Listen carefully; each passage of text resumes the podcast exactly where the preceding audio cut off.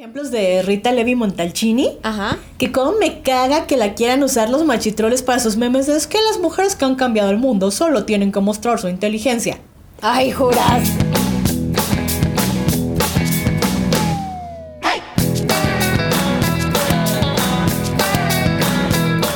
Hola a todas, todos, todes. Bienvenidos a este nuevo episodio de FEM Normal. Yo soy Edna Montes. Y yo soy Merce Garcés.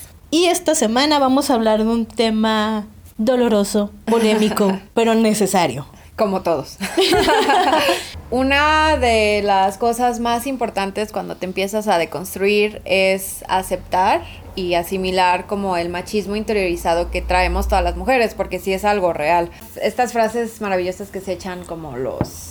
eh, pues si nos dicen feminazis, nosotros cómo les llamamos, aparte de machismo. Machis, machitos. ¿Machinazis? machinazis. No, no sé. Bueno, uno de los puntos es que hay que aceptar que por cultura, por bagaje cultural y por bagaje familiar, pues todas, todos, todes tenemos como, como costumbres, pensamientos, maneras de razonar las cosas que sí son muy machistas, pero son machistas porque crecimos en una cultura machista.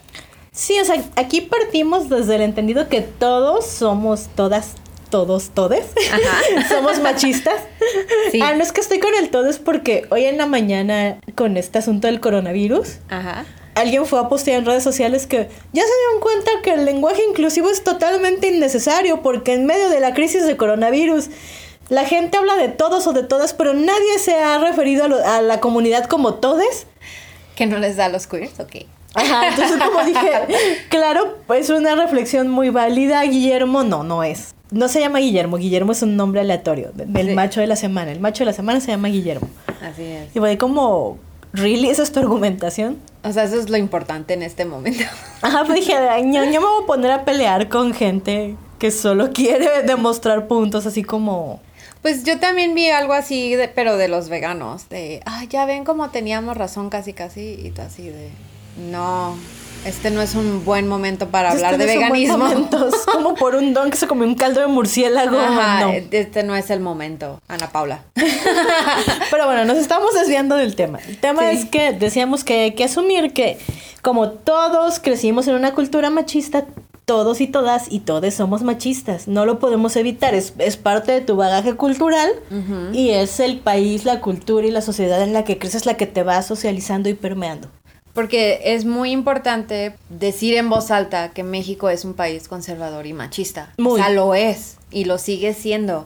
Y hasta que no lo aceptemos y lo asimilemos como sociedad, no va a cambiar. Y para poderlo asimilar como sociedad, cada quien se tiene que deconstruir solo primero y entender por qué somos machistas. Ajá. Eh, yo creo, bueno, personalmente creo que ya llegué a un punto en donde ya me detengo cuando tengo como esos impulsos de reaccionar como me criaron, digamos, ¿no? Porque yo siempre he dicho que a mí me criaron en una casa feminista, pero aún así dentro de esa casa feminista, o sea, había toques de machis- machismo y conservadores como, pues ya saben, yo tengo un hermano menor, entonces pues si voy con mi hermano no hay problema, pero si Ujú. voy sola, ya hay un problema. Eh, o sea, eso es machismo. Ajá, claro. Entonces, aunque crecí en una casa un poco más abierta, o como abierta de mente, yo también cargo con esas cosas porque mis papás crecieron, o sea, si yo no crecí en un en un ambiente tan conservador, ellos crecieron en un ambiente muy conservador. Y pues ellos traen su bagaje y me lo pasan a mí quieran o no. Sí, digo lo mismo que aunque yo realmente como crecí en una familia muy moderna y muy progre, Ajá. en el fondo ah, sigue habiendo estos micromachismos y, y no dejan de ocurrir, ¿no? Y, Sí, y no, de no, no. repente está este choque generacional con mis papás que es difícil porque yo ya deconstruí cosas que para ellos ni están en el radar, ni son necesarias, ni van a deconstruir, además. Que, que ese es uno de los problemas de cuando te enfrentas como... Cuando te enfrentas como a los argumentos del status quo, ¿no? De es que, o sea, no sé si se acuerdan de cuando hablábamos de las diferentes corrientes, ¿no? De humanismo y de eh, machismo y de misoginia y de todas esas cosas en nuestro primer capítulo, que pues mucha gente en lugar de detenerse y ponerse a pensar por qué nombrarse feminista, lo primero que hacen es que dicen, no, es que yo soy humanista pero eso no significa que crean en la equidad de género porque ni siquiera están reconociendo que hay un problema de equidad de género. Y esa es como la raíz del problema. No podemos solucionarlo si ni siquiera lo quieren ver. Sí, nada más también es como dentro de esta onda de feministlán y el feministómetro. Ajá. Es muy fácil cancelar morras en redes sociales o enojarte porque tienen alguna actitud machista. Y es como si tú te haces llamar feminista, ¿cómo es posible que pero desde este entendido tenemos que comprender que todas las feministas también somos machistas. Sí. Porque venimos de una cultura machista. Y vivimos en una cultura machista y nos desarrollamos en una cultura machista y misógina y agresiva. Que no es por tirarle solo a México, o sea, es en general y en el mundo, hasta en los países más primermundistas también tienen un problema de racismo y de machismo no atendido que se quedó como por debajo y que de repente sale, ¿no? Y que, y, que sí te quedas así como de, pues que no se supone que ellos son el país desarrollado. sí. ¿No? Sí, o sea, se cuecen habas en todos lados, ciertamente. Pero en México, bueno, como vivimos en México, pues lo vemos diario. La experiencia de primera mano es la mexicana, es la crianza mexicana y la experiencia de vivir como mujer heterosexual en México. Pero, digo, también es como eso, ¿no? O sea, que alguien se diga feminista en realidad solo implica que está consciente, está estudiando y se está deconstruyendo para no ser machista. Sí. No significa que sea 100% libre de machismo. Ojalá. Bueno fuera. Ojalá fuera automático, porque este, la deconstrucción del machismo interiorizado es como de lo más difícil. Es muy duro. Porque de verdad, como está tan adentro de nuestro cerebro, o sea, sí son impulsos. Sí, yo creo que ustedes también se han cachado una que otra vez cuando les dicen algo y juzgan y de repente se detienen y dicen, ay, ¿por qué dije eso? Si eso está como súper mal. Sí, no, yo, yo, todavía voy por la calle y a veces tengo como o pensamientos machistas o pensamientos clasistas o todas las anteriores y luego digo, no, no, no, estás mal, estás mal. Regrésate dos cuadritos y cuestiónate, ¿por qué pensaste eso? ¿Está bien, está mal? ¿Te lo tienes que extirpar del cerebro? ¿Qué pasó? Pero eso es hacerlo consciente. O sea, si fuéramos por el mundo como cualquier Guillermo o Santi, negando que hay un problema, pues obviamente nunca lo veríamos. Claro. Este, y sí, es como sigue siendo el status quo. O sea, el status quo de México es el pensamiento de que el hombre es superior a la mujer. o sea, de que hay un rol de género, hay roles de género que se tienen que mantener intactos porque el núcleo familiar y la religión y las tradiciones y las costumbres y cosas como que tenemos un lado muy así de es que tenemos que mantener para no perder nuestra identidad pero no están casados, un, o sea, la identidad no está casada con los roles de género. No, y también hay que ser como, hacer mucho hincapié en que pues, ser una mujer heterosexual sí es no te salva de ser machista. No. Ser una mujer gay no te salva de ser machista. Ser un hombre gay no te salva de ser machista y de ser misógino y perpetuar estas. Así es. Porque de repente mucha gente es como, ay, no, pues ella es lesbiana, entonces debe ser súper abierta. Deconstruida y, abierta. no, se dan casos de muchas mujeres lesbianas que son muy misóginas. Y abusadoras y golpeadoras. Y abusadoras y golpeadoras y violadoras. Sí. Los hay. Sí, sí, sí. O sea, el problema a final de cuentas es, pues es que tienes que aceptar el problema.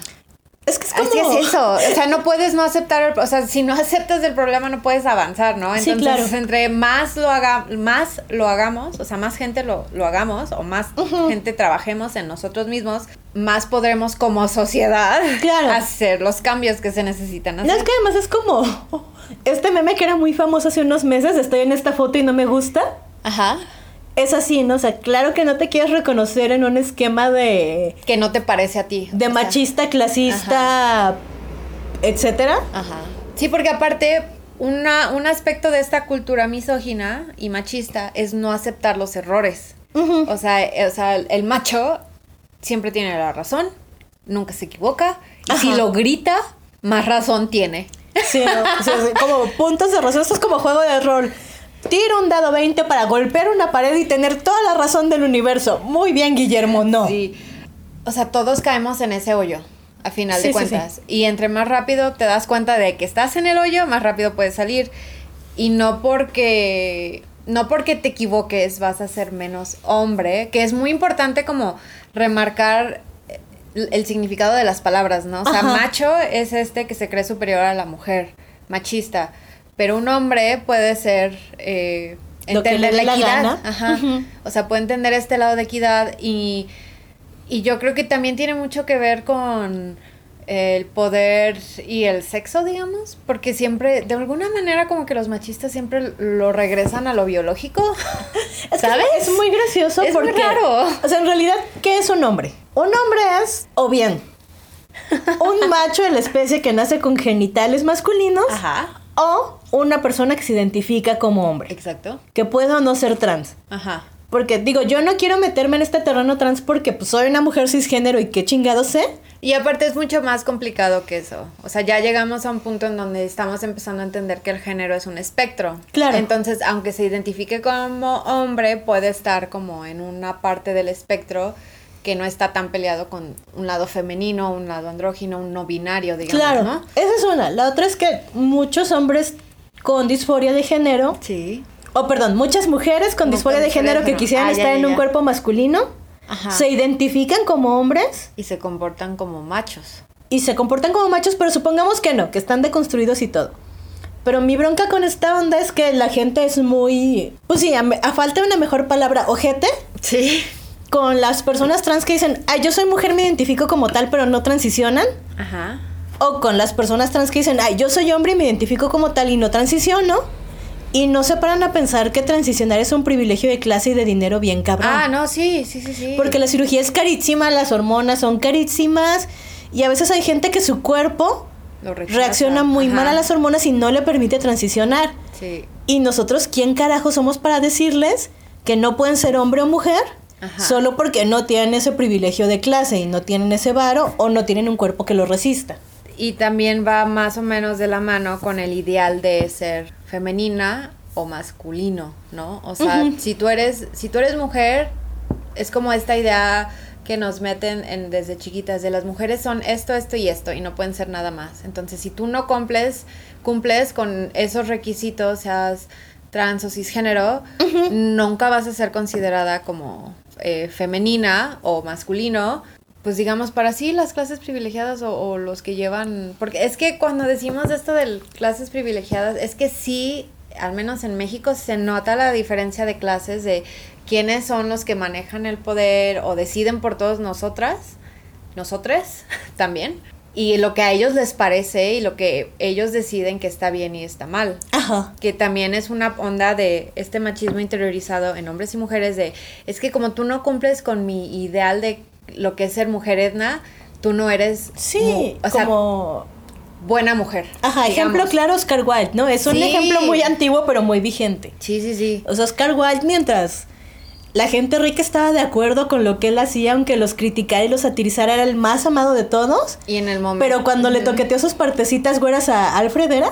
Sí. O sea, cuando se enteraron que era gay, pues entonces así así con la mano en la cintura lo sacaron y lo Sí, lo exiliaron. cancelaron de todos lados, lo metieron a la cárcel, le hicieron la vida miserable. Y no lo dejaron estar con la persona que amaba. O sea, Sí. ¿qué, qué tan terrible puede ser el asunto mientras más lo escalas? Porque decidieron que ya no cumplía con los requisitos para que fuera como pues pasable para ellos, ¿no? O sea, sí, búrlate de mí porque tú eres un... Porque Oscar Wilde era parte de la clase alta en un momento. Sí. O sea, se vestía... sí, sí, era, aristócrata y sus papás eran aristócratas. O sea, y- y tenía como los manerismos y la educación como para que la gente pudiera, o sea, dijera, ay, bueno, es que él sí sabe, él sí entiende. Es que además que es, que es masculino que es femenino, ¿no? O sea, hasta antes de la revolución industrial no había un código de color para decidir si un niño era masculino o femenino. No. Y el rosa era masculino. O sea, los delfines de Francia y la realeza, como era muy parecido al rojo del ejército. Pues entonces el rosa era una cosa bélica y masculina. Yo en algún lugar leí que lo de rosa y ro- rosa y azul para niña y niño salió de Estados Unidos cuando empezó todo lo del marketing, cuando nació el marketing. O sea, empezó todo esto de los Mad Men y así, de campañas. Y determinaron, o sea, cuando una mujer estaba embarazada que tenía que ser una fiesta, que es este el baby shower. O sea, eso fue Así el creado. baby shower fue un invento Fue de un ellos. invento de ellos y ellos fueron los mismos que dijeron rosa para niña, azul para niño. O sea, desde 1950 y tantos, alguien nos impuso esta idea y ahí Sí, se muy quedó. como post Segunda Guerra Mundial. Sí, es eso. Y era para hacer que las mujeres consumieran productos. O sea, de llévale a tu amiga que está embarazada de una niña un juguetito de niña. ¿sabes? O sea, como que desde ahí empezó.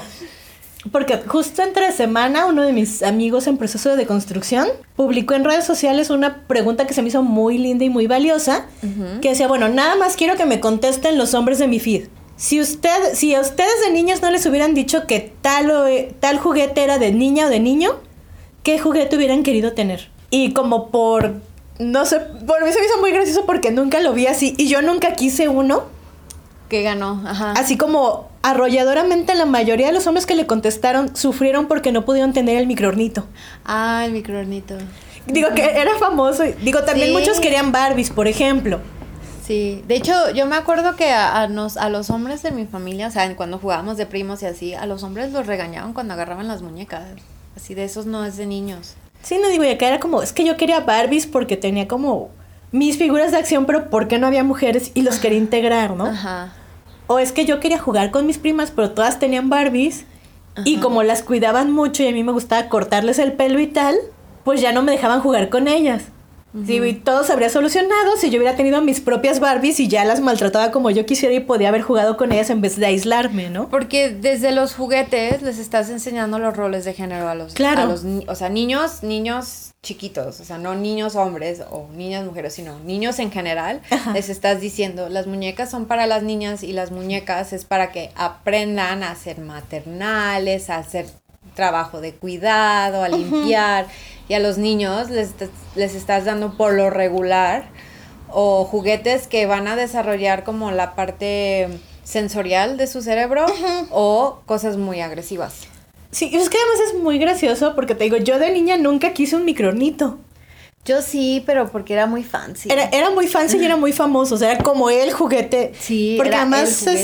este, no sé, para las que crecimos en los noventas en México, el asunto de qué juguetes tenías o no tenías era un asunto de estatus de la clase media que estaba como resurgiendo después de la crisis esta Ah, ya, de los sí. ochentas. Era como una onda de estatus, o sea, la que tenía el microornito era así como de, ¡Ah! ¿tiene el microornito, por Dios? Ajá, la que tenía la Barbie de moda de la temporada era, ajá, tiene las- la Barbie de o moda. las casas, o el cochecito, o, Ajá. ¿sabe? O sea, la colección más grande era un estatus, sí, claro. Sí, o sea, era un asunto de estatus, pero por ejemplo en mi familia progre, nunca tuvieron, o sea, yo tenía Barbies, claro, tenía un montón de Barbies, muchas incluso heredadas de mis tías, pero los juguetes que yo recuerdo como con más cariño son una autopista vieja española, estas Scalestrix, No me tocó. que fueron, fueron una cosa como en los 70s, en los 80s, que México estaba como muy obsesionado con España, Ajá.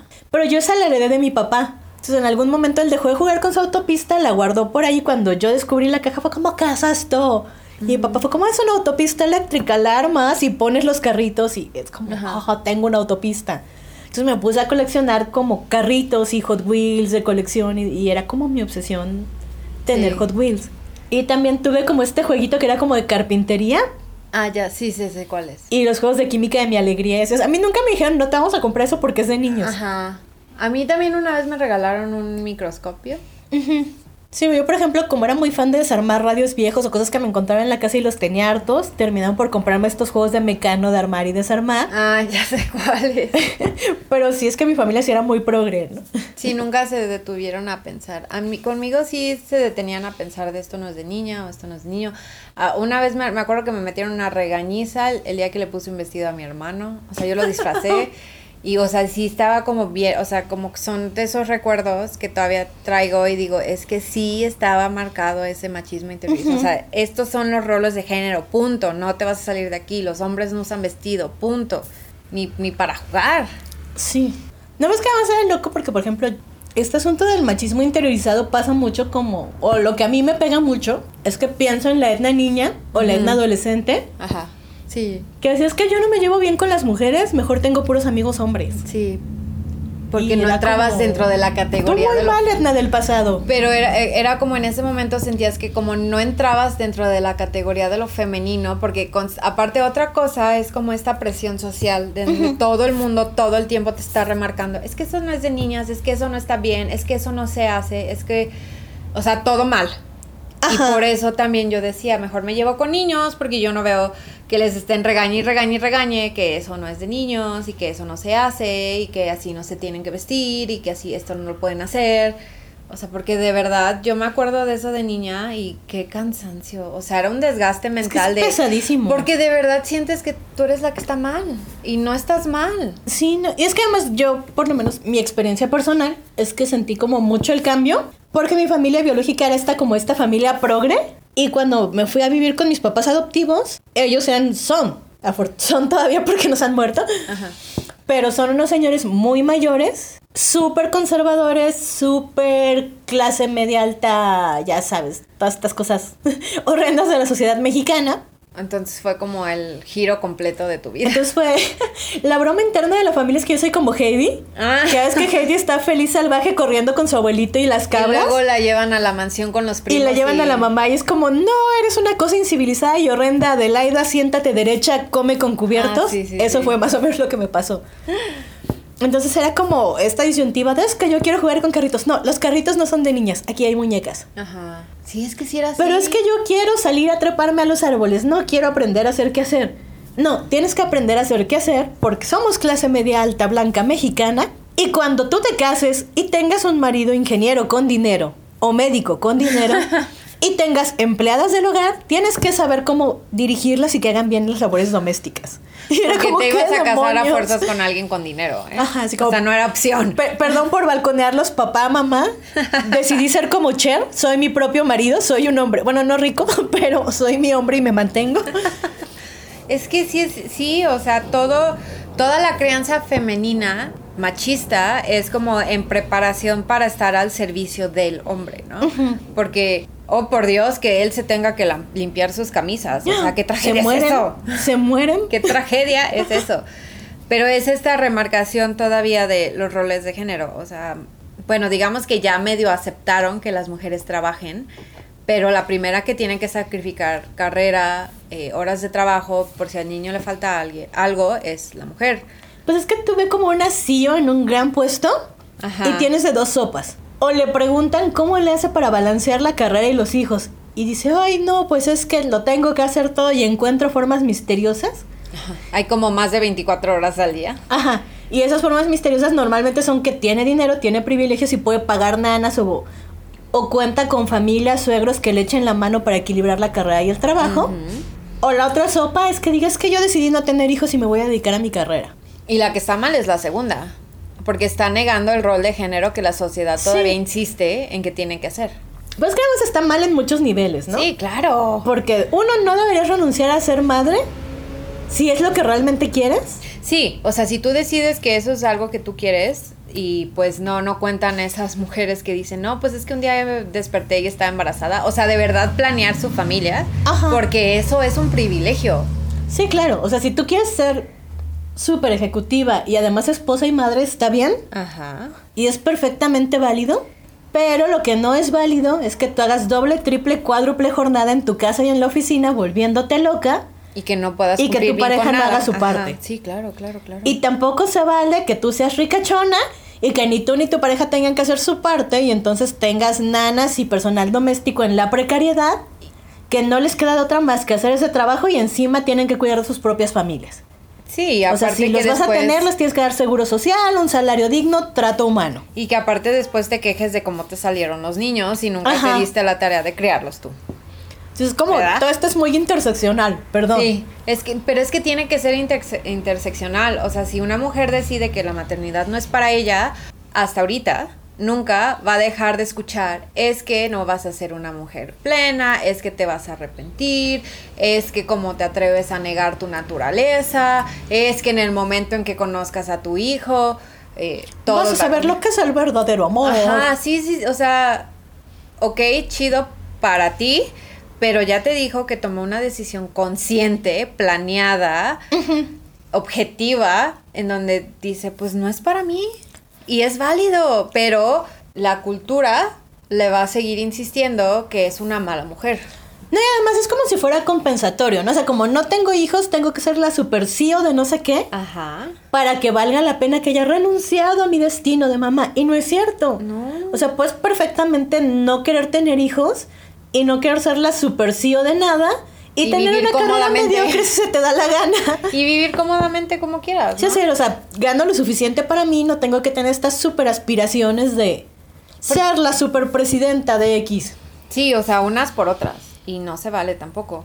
Y pues sí, o sea, también funciona para el otro lado, porque pues, ¿qué onda con todos los hombres que sí tienen como un, este lado paternal más abierto y que se quieren dedicar a ser padres y que la misma sociedad les va a decir, es que eso no es de hombres. Sí, digo que son como mi pobre papá progre, que mi mamá tenía depresión postparto y digo, Y también me tuvo adolescente, Ajá. adolescente y con depresión postparto, pobre mujer. Sí. Y no sabía muy bien cómo cuidarme y ahí tienes a mi papá bañándome, cambiando pañales, cargándome, durmiéndome. Y también fue algo que él disfrutaba, ¿no? Y que después hizo con mis medios hermanos y, y que sigue disfrutando pararse a las 5 de la mañana, hacer el almuerzo de todos para mandarlos a la universidad ya desayunados y con lunch. Y que la sociedad le va a seguir diciendo que lo está haciendo mal, que porque su mujer no Sí, se no hace sé, cargo. la- las miles de burlas es que Alejandro es bien mandilón. Son como, deja en paz a mi papá. ¿Tú qué haces, Cuthberto? No te sabes ni limpiar el culo. aparte de todo. Y, o sea, sí es una dinámica bien, bien tóxica que como ha sido el status quo durante milenios, porque ya estamos en milenios. Casual. Ajá. O sea, no puede ser que no seamos capaces de razonarlo de manera objetiva. No, las cosas no son así porque son así. O sea, las cosas pueden ser diferentes si, no, si podemos imaginarnos los diferentes. Sí. O sea, esta onda de que el bien y el mal. Y pues esta eh, creencia de qué es el bien y qué es el mal. Pero ese, esos conceptos se nos, nos fueron impuestos. Y Claro. si lo queremos razonar de otra forma, o sea, podremos encontrarles otras definiciones que no estarán muy alejadas y pues como llegar como a estos terrenos neutrales y medios, como para ir cambiando y avanzando poquito a poquito. Porque eh, uno de los peores cosas que puedes hacer como feminista en proceso de, de construcción es ponerte a pelear con un machista, sea hombre o mujer, que no puede ni siquiera aceptar que hay otra, que otra forma de vida es posible. Ajá, sí. es no, como de lo peor que existe y pues como que regresamos a esta onda de pues cada quien hace su proceso de construcción y no, no te tengo que explicar las cosas Ana Pao y tú vete por allá, Sofi, porque de verdad, o sea, neta no, no puede ser que no te estés dando cuenta que estás reproduciendo el sistema que te está dejando así Sí. de, de la chingada, la verdad. Digo, creo que aquí es como importante meter una cucharada de teoría. Ujú. Pues, tendríamos que hablar que el machismo se deriva de la misoginia. Porque sí existe la teoría, gente. O sea, si de verdad quieren buscar todo esto, se pueden sentar a leerlo. Es como, es, es 2020, tenemos internet, Google es su amigo. Sí. Ahí está todo. Está ahí. Úsenlo, por amor de Dios. Ahí está, videos en YouTube, ya ni Sí. siquiera tienen que leer. Pero bueno, entonces este, decíamos que el machismo es como una de las manifestaciones de la misoginia. La misoginia viene de las raíces griegas miso, que es como odio o desprecio, y Ginia. bueno, gine, que es mujer, Ajá. y se define como la aversión a las mujeres o el odio a lo que es femenino. Ajá. Digo, ya nos metemos en más broncas por este asunto del género y los constructos, Es básicamente desprecio hacia Ajá. el género femenino. pero es desprecio a- al género femenino o a todo eso que una sociedad identifica como rasgos femeninos. Porque volvemos a lo mismo. Alguien decidió que esto significaban las palabras. Ajá. ¿Ok? Ok. Ahora, cuando hablamos de machismo o de misoginia interiorizado, Ajá. estamos hablando de la internalización voluntaria por parte de las mujeres, en este caso, porque estamos hablando Porque, de mujeres, ajá, sí. Específicamente mujeres. Ajá, de los mensajes sexistas presentes en la sociedad y cultura actuales. Que sí, son muchos. Son un montón. ¿Por qué decimos internalización voluntaria? Porque seguir asumiendo que una mujer que usa falda corta es puta Y se merece que la violen. es un esfuerzo voluntario. Sí. O sea, de verdad mantenerse en la ignorancia es un esfuerzo voluntario. Sí, es una decisión. O sea, es una decisión decir, no, no voy a leer, no, no voy a razonar. Y tal vez, o sea, pueden debatir que es inconsciente, pero yo creo que ya llegamos al punto donde es bastante consciente. Porque admitir que una mujer con falda no es puta es sentarse a razonar y darse cuenta que toda la vida me han mentido. Sí, y además es consciente, o bueno, más bien no consciente, es voluntaria, Ajá. justo porque no cuestionarte las cosas es un acto voluntario. Sí, o sea, reproducir lo que te han venido enseñando siempre. O sea, como estas, esta ofensiva automática de estás mal. Claro que no. O sea, en lugar de decir, ¿me explicas, porfa? ¿Qué hice mal? O sea, si es una decisión voluntaria Sí, digo, sobre todo ya cierto grado de adultez en el que ya se supone que eres un adulto, que reflexionó cosas, que, Que sabe razonar. que sabe razonar, es como... Ajá, o sea, no razonar cualquier cosa es un acto voluntario. Sí, sí, sí. Es lo mismo que si dices, no, las vacunas causan autismo. No, amigo. Oye, aquí están todos los estudios científicos y no, no, no, no, no, yo lo vi en Facebook. el Facebook de Jaime Maussan. No, no es cierto, no. Capaz que el pobre Jaime Maussan se cree en las vacunas. Yo creo que sí creen las vacunas. Pero eso, o sea, el punto es como negarse a que te están diciendo por todos lados. Es que aquí está toda la demás información que te está diciendo que está mal, pero no poder aceptar que estás mal y ser aparte agresivo y atacar no te da la razón. Sí, no. Eso es de machos. Y no puedes tirar tu dado de 20 a ver si puedes. Tiro dado de 20 para tener la razón. No, no se puede, no. No, no, no.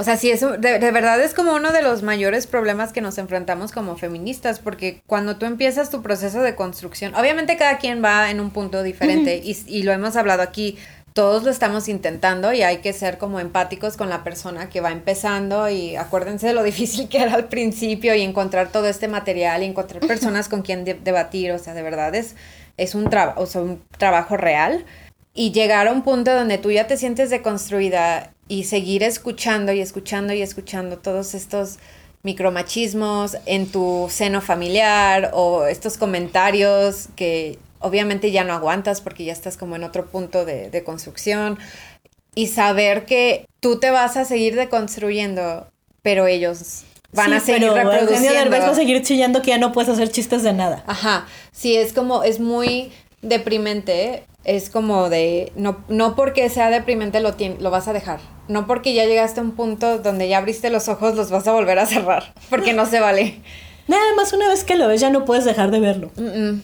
No, y, y si ya no lo puedes dejar Es de como ver, la primera vez que eras niño y te enteraste que tus papás tenían sexo y te traumó de por vida, más o menos igual. Una vez que lo ves ya, no, puedes dejar de verlo. Sí, y no se trata de hacer el esfuerzo de volver a, a no verlo. Al contrario, se trata de aprender a hacer el esfuerzo para seguir adelante y seguir adelante y seguir adelante, ¿saben? Porque pues sí son pequeñas victorias y sí llega un punto en donde tú te rodeas de gente que está deconstruida, que entiende que es un... eh, microagresión y que entiende qué comentarios sí son machistas y que sí se empieza a detener y, y que te empieza a pedir disculpas, o sea, como que sí empiezas a ver como, como esta onda de que avientas una piedra al lago y se replican Se las, haciendo las Ajá. ondas. O sea, sí, sí es así, porque tú te empiezas a rodear de gente así y pues eso se va a ir re- replicando, replicando y replicando.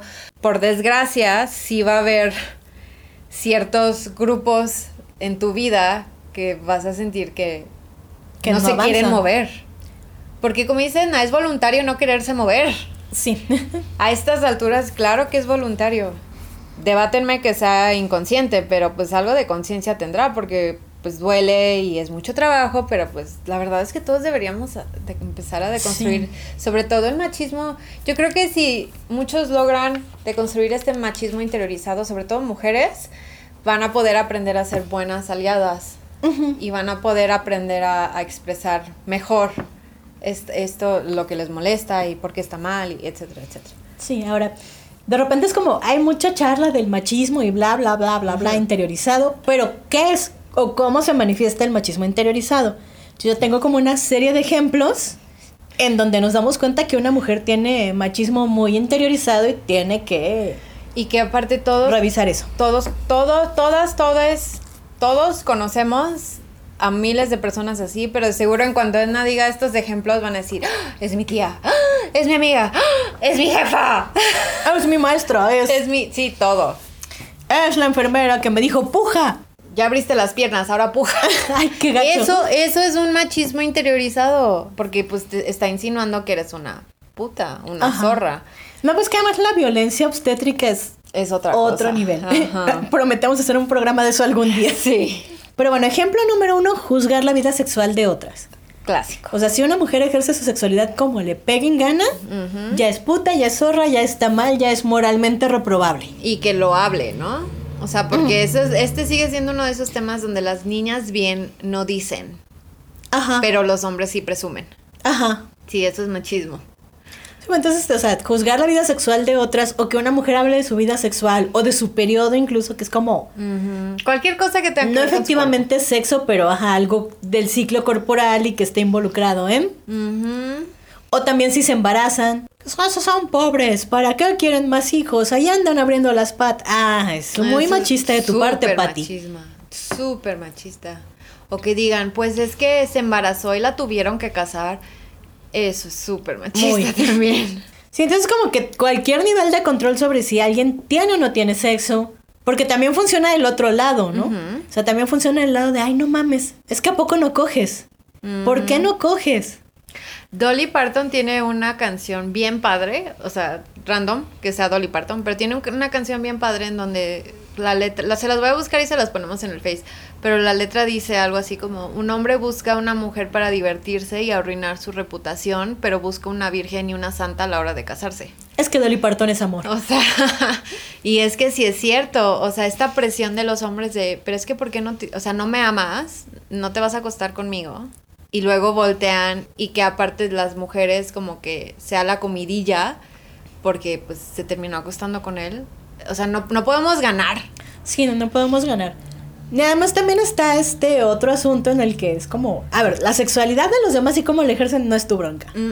O sea, ni su sexualidad per se, ni sus preferencias sexuales. Ni sus compañeros, ni la cantidad, nada. Nada. Nada, nada, nada. Si te lo quieren compartir en plan amistad, es porque te tienen confianza Sí, y no es como para andarlo gritando. Hay una relación íntima y de confianza, hasta ahí se queda, ¿no? Pero, o sea, de verdad, con quién se meten, con quién se dejan de meter, no es tu A bronca. nadie le importa, o sea, a nadie le debería importar. Entonces, aguas ahí con estos machismos internalizados de, ay, es que no coge con nadie, es una mojigata asquerosa. Ay, pero es que se acuesta con todos, es que es una zorra.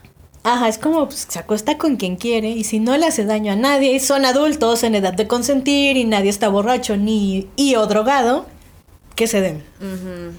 Ejemplo 2. Juzgar el éxito o el ascenso de otras.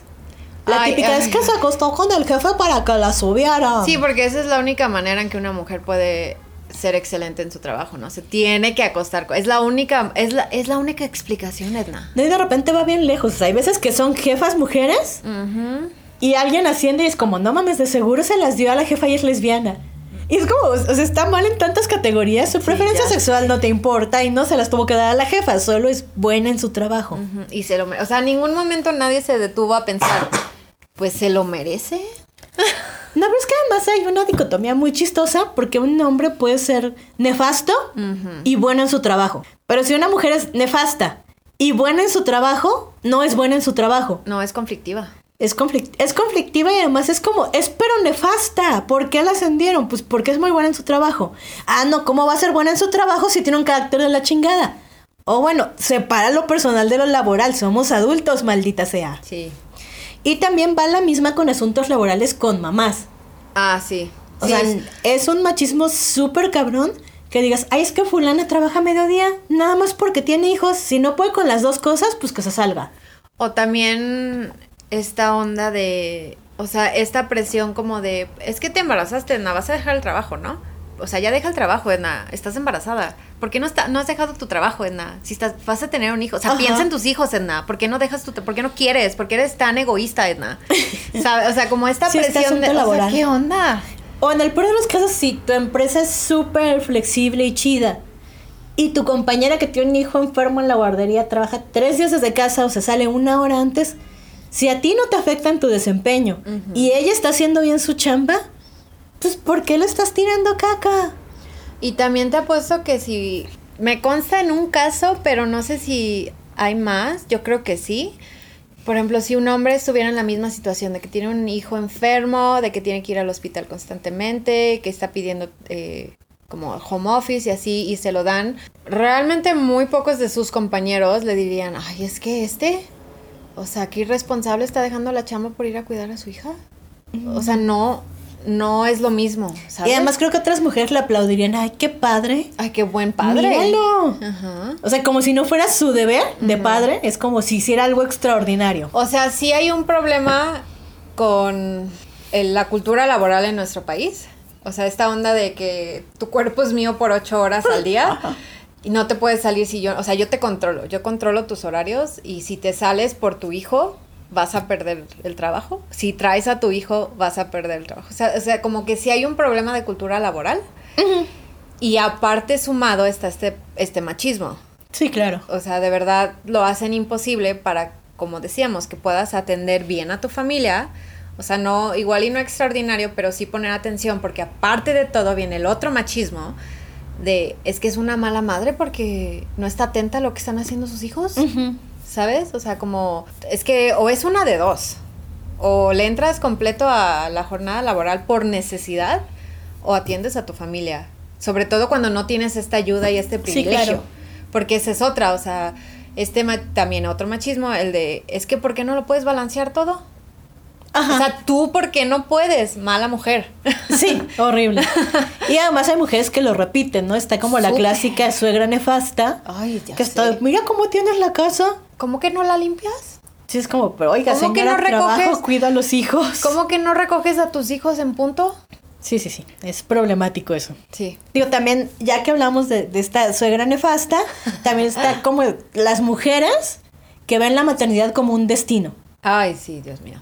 Y que es como las que refuerzan así de tienes que tener hijos, solo así te vas a realizar como mujer. Si no tienes hijos, ¿quién te va a cuidar de anciana? El ciclo de la vida no está completo. Te va a dar cáncer porque no tienes hijos.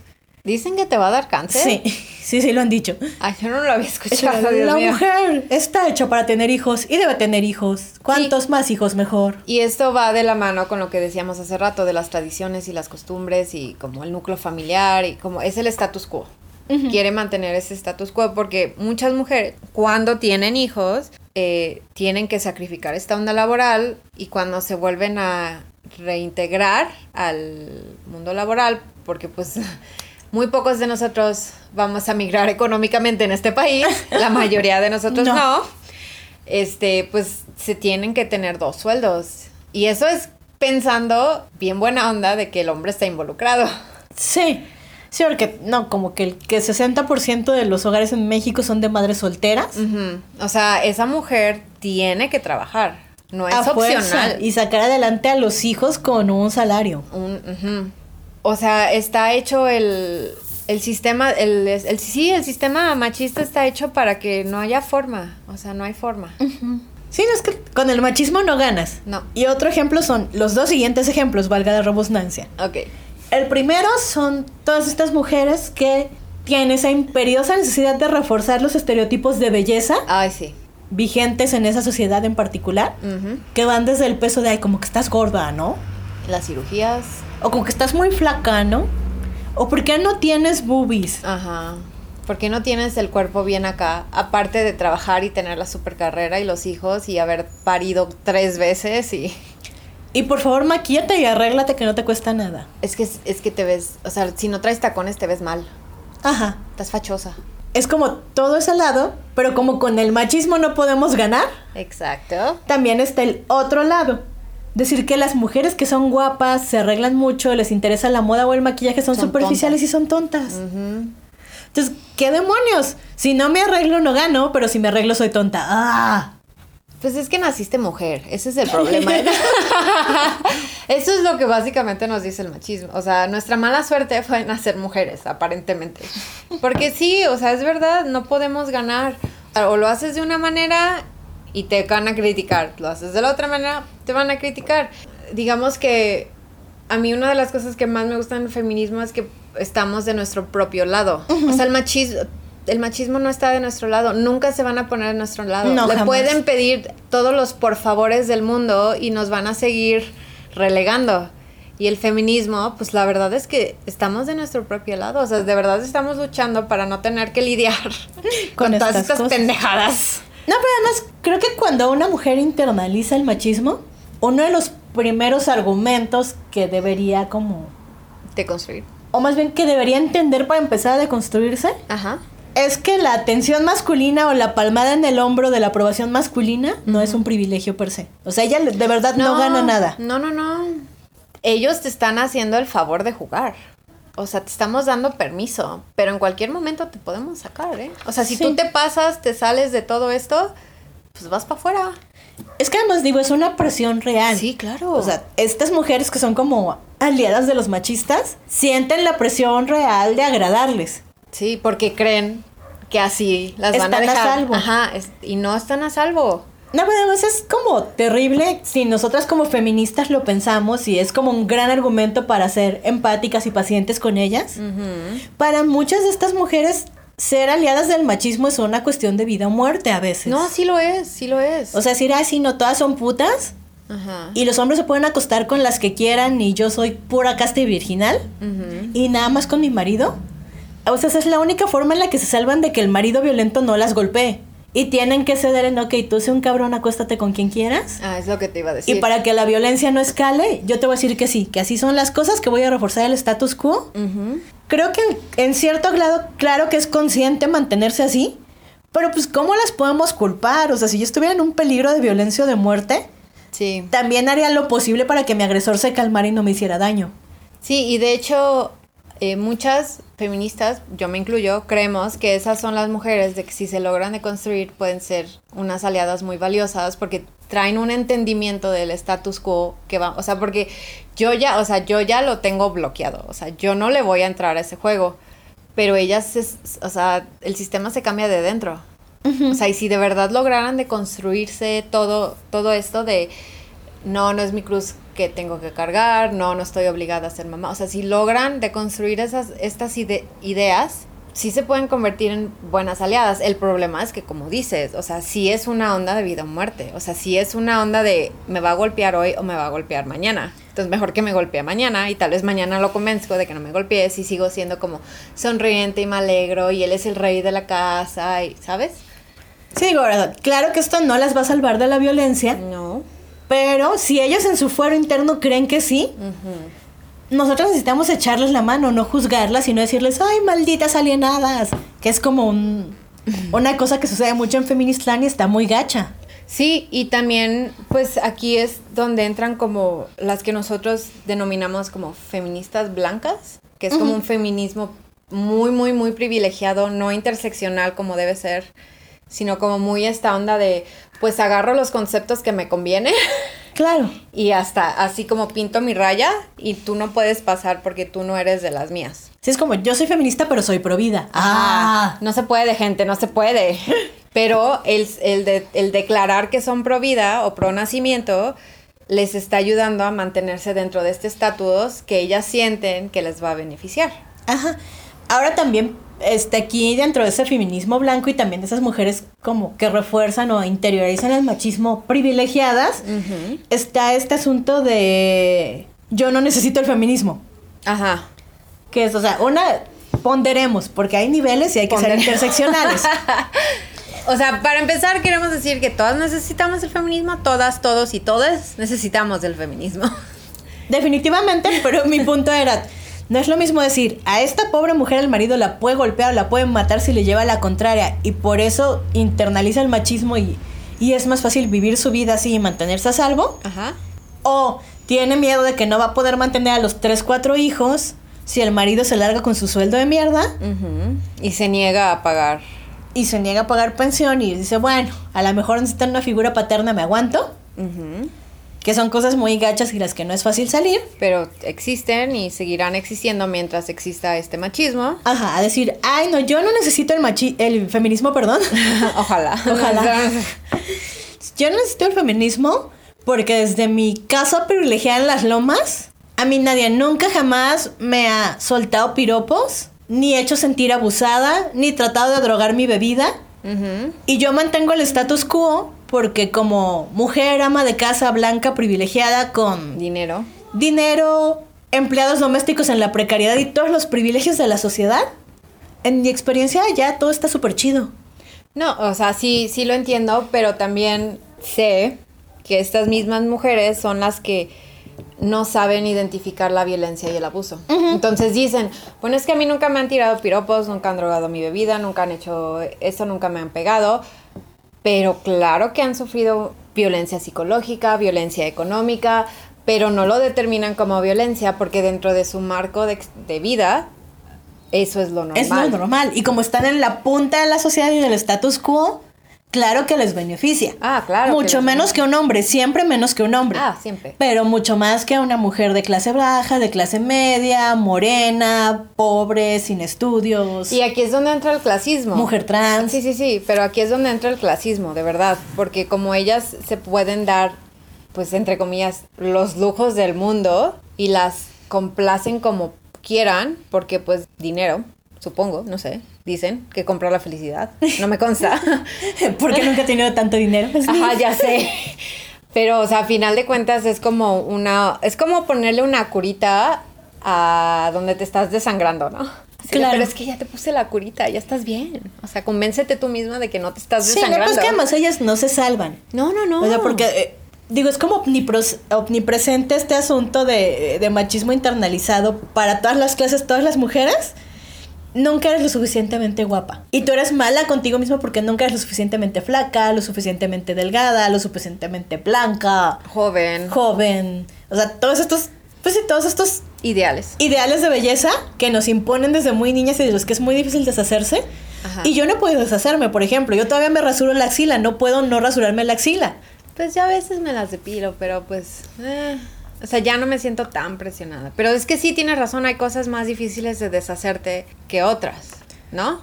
O sea, sí, o sea, estos ideales, pero si, si realmente lo razonamos ahorita, el ideal incansable, incansable de belleza femenina, pues es inca- incansable por algo.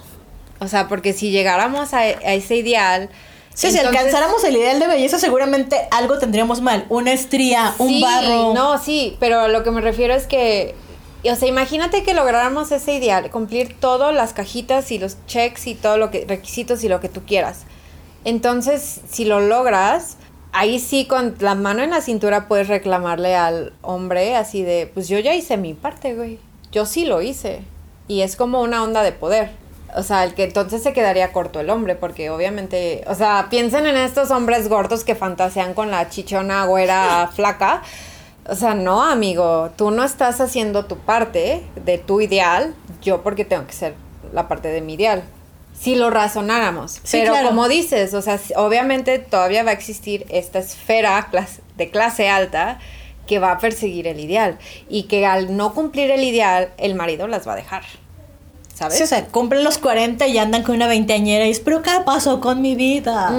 Pues pasó el machismo, Lucrecia. Así pasó. Eso pasó. Y El seguirá. status quo. Sí, y él a la otra, cuando envejezca, también la va a dejar.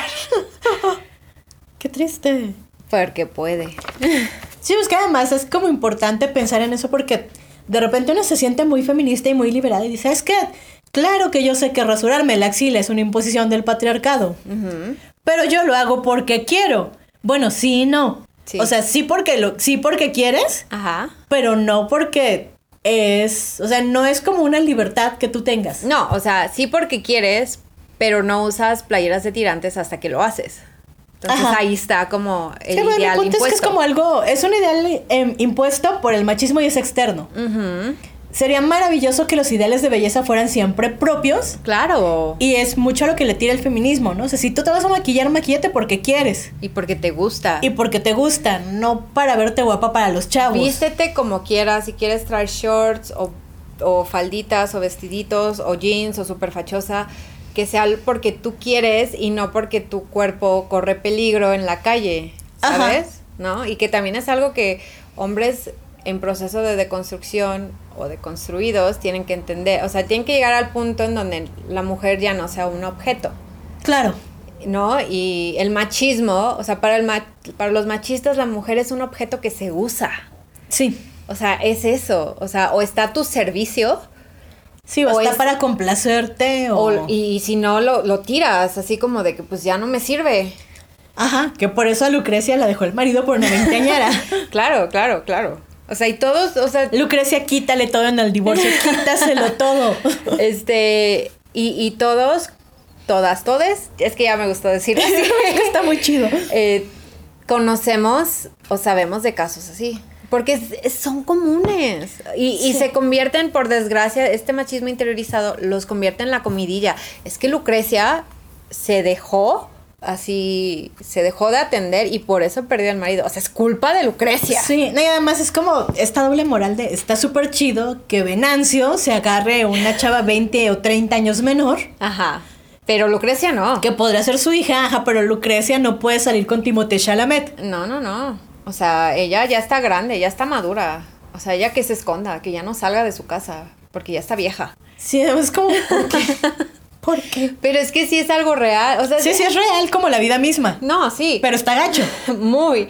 Pero no sé si te has fijado de que las mujeres, o sea, bueno, tú, tú obviamente sí, ustedes, díganme si no se han fijado, que las, las mujeres parece que tenemos como una fecha de expiración, porque durante mucho tiempo, nuestra juventud, somos muy jóvenes para entender, para hacer, para laborar, o sea, somos, estás muy chiquita para estar aquí, Edna. Y llega un punto en donde, no, es que ya, tú ya, ya pasó, ya, Ya, ya, ya, tienes 40 años, ¿qué haces aquí? Cuando el reloj de a las medianoche de tu cumpleaños 40 ya. ¿Ya? Vieja de repente. Ajá. Y e- es una Como cosa. por magia, ¡fum! Sí, vieja. pero es que parece que sí es como por magia, porque es el chip del ma- machismo interiorizado de que una mujer ya no tiene un valor después de cierta edad. O sea, ya no puede contribuir. No sé, es una onda muy rara. Es una onda muy rara. Muy. Porque ni, o sea, no nos morimos así de 40 años. ¡Ugh! ya morí. Pues no. Pero, pero es que además, o sea, pónganse a pensar, neta, ¿cuánto tiempo de su vida, de su juventud, de lo que ustedes quieran llamarle, desperdiciaron tratando de agradarle a los vatos? Ay, Dios mío, demasiado. Una de mis amigas una vez posteó en Twitter y le doy toda la razón del mundo. Sea, ponte a pensar mientras estabas tratando de gustarle a ese vato, mantener esa relación tóxica que duró X cantidad de años, etcétera, etcétera. Y que te culpaste porque se acabó, porque de seguro fue tu culpa, porque tú hiciste algo mal. Porque no eres lo suficientemente guapa, ni lo suficientemente lista, ni lo suficientemente whatever. Buena. ¿Cuánto de ese tiempo no habría estado mejor empleado en dormir, cuidarte tú, comer, aprender un idioma, estudiar otra carrera? O sea, ¿cuántas oportunidades de desarrollo propio, personal de... Si tú quieres hasta ir a terapia esas horas en vez de estar con el vato tóxico? Por estar tratando de atender a un hombre. Ajá. O de agradarle a un hombre. Bueno, no hombre, macho. Bueno, un macho, sí, verdad, perdón, Sí. macho. Una disculpa a los hombres. Perdoncito, Pero, hombres. O sea, machos. Perdoncito, aliados deconstruidos. Es que por lo mismo de que nos enseñan desde chiquitas que la, la, la aprobación viene de afuera. Sí. O sea, las mujeres, sobre todo esta onda de la autoestima, es como parte, pues por lo mismo del machismo interiorizado. O sea, tú no vales por ti misma, tú no vales como ser humano propio que merece respeto nada más por existir y respirar. Tú mereces respeto si te encuentras a un hombre y lo mantienes. Y tienes un hijo y lo crías bien, ¿sabes? O sea, es como siempre es al servicio de, siempre es algo más para alguien más, nunca para nosotras mismas. Sí, es que está súper cabrón porque a veces puedes tener posgrados y la educación del mundo y todo el éxito, pero si no tienes como al marido y a los hijitos y a la familia, esta Frente Nacional para la Familia Nuclear Perfecta, no eres nada. no eres... ¿Y qué demonios? Como, ¿por qué? Sí, está súper mal, pero vuelve a la raíz del asunto. O sea, tu mujer sola no vales, porque el hombre es superior. Sí, nada más hay Siempre. casos como... O sea, hombres solteros, sin familias, súper exitosos, que se jalan a cualquier mujer, eso sí, esos son plenos, porque él decidió lo que quería. Ajá. Pero tu mujer... Pero si Amal Clooney se hubiera quedado soltera y no tuviera los gemelos hermosos... Sí, Amal Clooney no sería una mujer plena. Que y no qué es horror, cierto, porque Amal horror. Clooney ya era maravillosa antes de George Clooney. Y sigue siendo maravillosa después de George Clooney. Sí, o sea, Amal Ella no Amor cambió. para mal. sí, pero ibas a dar un ejemplo. Ah, decía que están como estos ejemplos de Rita Levi Montalcini. Ajá. Que como me caga que la quieran usar los machitroles para sus memes. Es que las mujeres que han cambiado el mundo solo tienen que mostrar su inteligencia. Ay, juras. Juran que lo dijo. Yo no he encontrado hasta ahora fuentes de que lo dijo. Ah, claro que no. Pero encontré. O sea, nótese. Rita era judía. Fue perseguida por Sí. ser judía. Sí. Nunca se casó. No. Por decisión propia. No porque no pudiera, no porque no se lo ofrecían. Porque ella no se quiso casar. Porque aparte vivió algo muy traumante y dijo, yo no quiero esto para mis hijos. Dedicó su vida a la ciencia. Hey. Fue una científica activa hasta los noventa y tantos años que se murió, que fue hace relativamente poco. Así, por amor de Dios, diría uno de mis amigos. Sí. y además la doña era, o sea, si tú googleas su nombre y ves su historia y ves sus entrevistas, súper feminista. Sí. Y becaba a mujeres para que se metieran al campo de las ciencias, hizo como todo por acercar a las mujeres a la ciencia, a la investigación e independizarse. Y decirles, ustedes no necesitan casarse ni tener un hombre para tener una vida que valga la pena ser vivida, ser recordada, que trascienda. Pero lo más irónico de todo este asunto es que los, como dices, los machitroles lo quieren usar como un tipo de estandarte cuando ella es todo, ella representa todo lo que supuestamente ellos no quieren, ¿no? Ajá. Pues que además es la trampa del patriarcado, Obviamente, o sea, no te va a lavar tu cerebro. O sea, no, te va a decir, es que qué bien piensas, es que tú sí eres inteligente. Te va a decir, y este es como ejemplo número no sé cuánto del machismo, es que tú eres diferente a las demás. ¿Ok? Ajá. ¿Cómo? O sea, no, es una trampa, no le crean. Sí. O sea, te está diciendo que te va a obligar a entrarle. Es más, vamos, vamos, a hacer un ejercicio, muchachos. Sí. Piensan en ustedes, en su familia, en todo su círculo cercano de mujeres. Las reto a que encuentren dos idénticas. Igualitas, cortadas por la misma tijera. No hay, claro que no hay. Pues no, porque ninguna de las mujeres es igual. Todas somos diferentes a las demás. O sea, podrán reproducir Somos personas. podrán reproducir los mismos estereotipos o reproducir o, o ser como agresivas o sea, estas microagresiones, es que estoy pensando en mis tías. Pero... Todos tenemos una tía así, hashtag. No, pero aparte, ni ellas, ni las más conservadoras se parecen a la otra conservadora.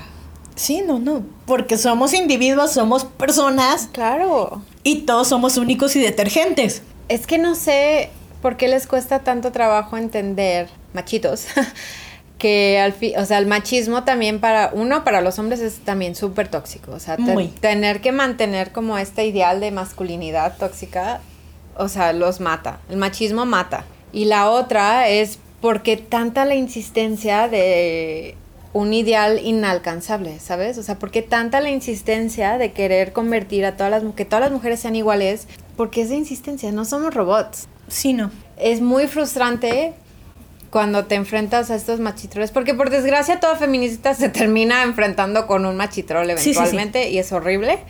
¿Con qué facilidad te desestiman así de, ay, bueno, es que tú eres mujer? Ya ven que hace nada les dije, hagamos este ejercicio de pensar cuánto tiempo de su vida desperdiciaron tratando de mantener una relación tóxica, casar, entre comillas, a un vato para matrimoniarse. Es que existe mucho esta idea de que tenemos que matarnos entre nosotros para casar al vato que sí es un buen partido. Ay, ya sé. Y es muy triste porque no, además, lo que es un buen partido para mí no va a ser no es un partido. o sea, si nos intercambiáramos novios sería como estúpido, ¿estamos de acuerdo? Sí. o sea, no. Y tampoco este ideal romántico de el alma gemela. O sea, no. No. Aguántense tantito. Pero que hicimos como esa reflexión para las chicas que nos escuchan de, oigan, ¿cuánto tiempo de su vida fue desperdiciado en Ok, hombres que nos escuchan, creo que los hay, que están allá afuera. Sí. Hagan este ejercicio de reflexión. ¿Cuánto tiempo de su vida han perdido idealizando una relación? Teniendo actitudes tóxicas o machistas. Teniendo relaciones tóxicas y machistas donde se hacen daño a ellas y a ustedes. Sí. Porque el daño es, aunque no lo quieran creer, es de los dos lados. Sí, claro, porque uno eh, actúa y la otra responde o al revés, ¿no? Porque se espera que la relación sea de una forma. Ya hablamos de esto en nuestro capítulo de amor romántico. Pero o sea, piensen en todo el tiempo de su vida que trataron de hacerse el macho Ajá. y que perdieron tratando de ser este macho perfecto que el patriarcado les impone y teniendo relaciones tóxicas. Y maltratador.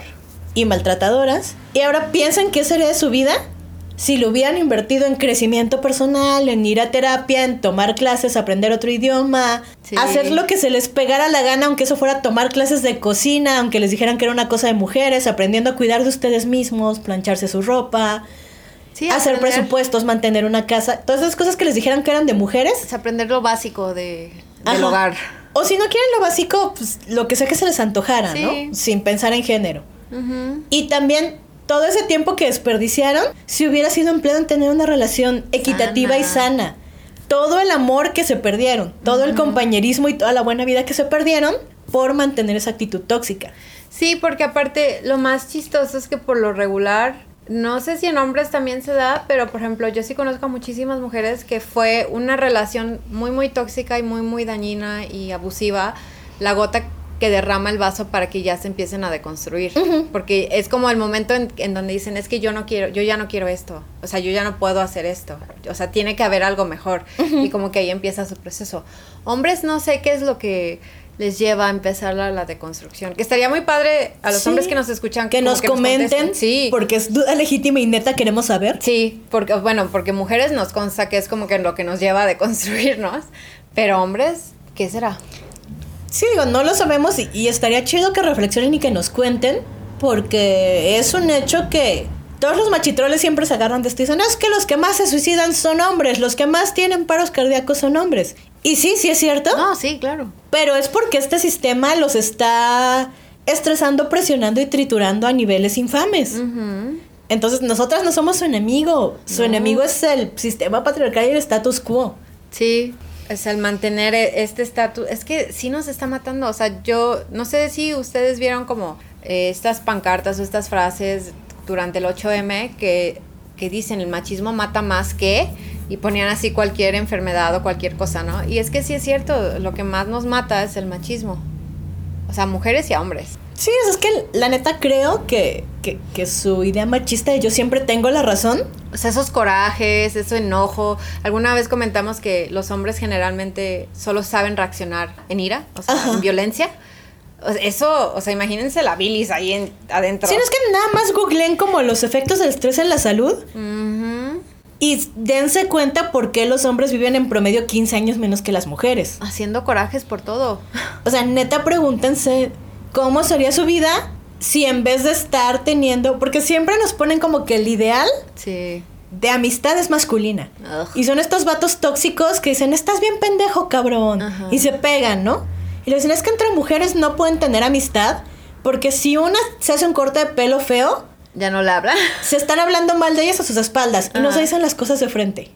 Pero los hombres mucho menos se dicen las cosas. Pero los hombres se dicen, o sea, son tóxicos, Ajá. se hacen drama, se agreden y creen que eso es amistad, no mamen. Sí, ya sé. O sea, amistad sería que cuando tengan un momento bajo, bajísimo y su vida sea horrenda, Puedan hablar con alguien. le puedan hablar a su bestie, a su compa y decirle, estoy de la chingada, quiero llorar.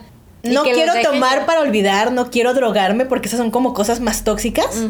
O no quiero ir de putas para olvidarme del mundo porque es súper macho y tóxico. Así es. Que dijeran, de verdad quiero tener una conexión emocional contigo, quiero hablar, solo quiero hablar y que me escuches y que me abraces. como lo normal de las amistades de hombres es que sean superficiales, o sea, realmente nunca se cuentan nada, realmente no saben mucho del otro, no saben lo que está pasando. O sea, si son pocos, me imagino los que logran hacer ese tipo de conexiones. Y la verdad es que es súper triste, o sea, ir Muy. por la vida tan aislado. Porque nosotras siempre hemos dicho, pues a las feministas sí nos sentimos muy, de repente nos sentimos muy aisladas y muy solas porque se siente que estamos haciendo todo este trabajo solas, pero no lo estamos, o sea, no lo estamos. Pero en los machos, o sea, a ellos se les enseñan que se tiene que hacer, o sea, no se puede pedir ayuda, punto. O sea, pedir ayuda es de débiles. Y la verdad es que hay mucha fuerza dentro de la vulnerabilidad. Pero esa es una enseñanza que a mí me ha dejado el feminismo por experiencia de vida. Sí, no digo, también entre amistades entre mujeres hay que deconstruir este pedo de la competencia, ¿no? De sentirte mal si tu mejor amiga es más guapa o más exitosa o... O, o le, dan la, eh, le dan el puesto a la otra, aunque tú sientes que no se lo mereces. O sea, sí, como esas competencias de solo una puede subir porque es una, otra vez, es una trampa del machismo, porque así es como nos invisibilizan. Nos invisibilizan y además nos hacen sentir culpables. Es como, "Ay, si ella pudo, tú también puedes, pero no, es que no eres lo suficientemente lista o lo suficientemente trabajadora. Sí, siempre es tu culpa. Tú hiciste algo mal.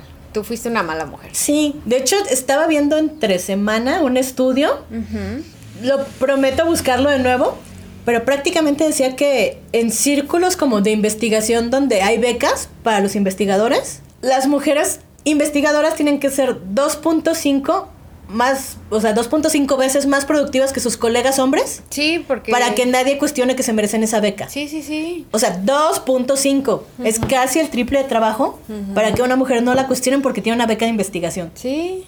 Y ahora, y pónganse a pensar en todas esas eh, vacas sagradas que nada más están ahí rascándose la panza sin hacer nada. En el mejor de los casos y en el peor toqueteando alumnos, Ah, claro.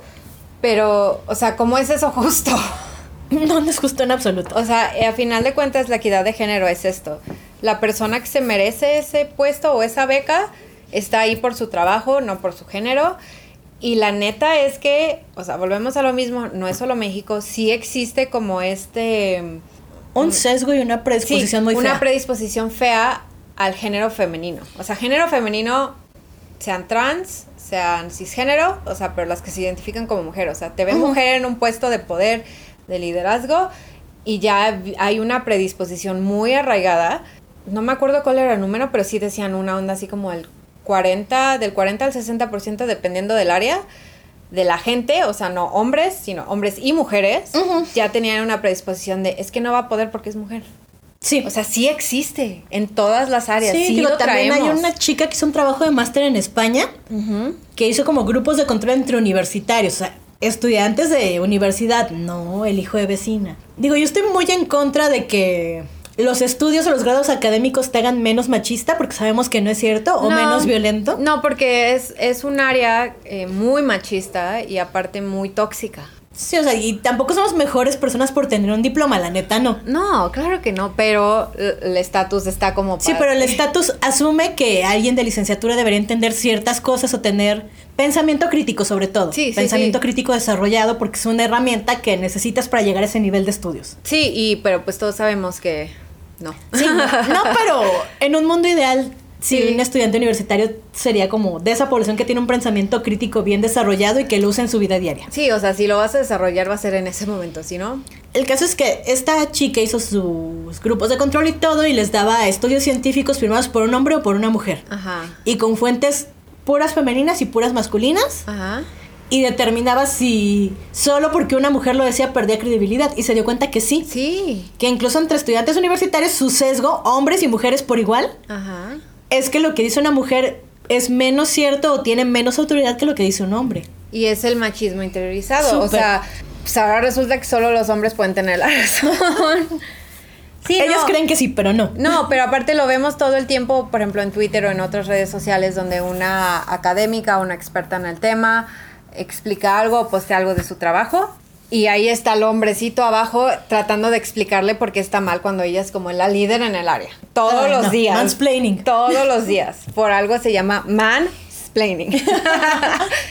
este, pues bueno, como se dan cuenta, este es un tema que va para largo. Y aparte es como muy actual y es muy de es es muy de esas cosas que se tienen que atender ya. Ajá. sí, es muy urgente. Y, y es como creo que lo comentamos en, una, en uno de nuestros capítulos, de que eh, pues los avances de la equidad de género en el mundo se han ido como retrasando, sí ha habido, pero se han ido como, pudimos haberlo hecho mejor, pero tiene mucho que ver esta deconstrucción. Sí. O sea, no puedes cambiar un sistema que te cierra la puerta. Sí, es que en realidad como la primera y quizá la segunda ola del feminismo como que no lo intentó, o sea, no, no fueron más allá de... Sí, o sea, creían que, sobre todo las sufragistas creían que neta era una onda legal. Sí. Y que en cuanto nos dieran el voto todo iba a mejorar.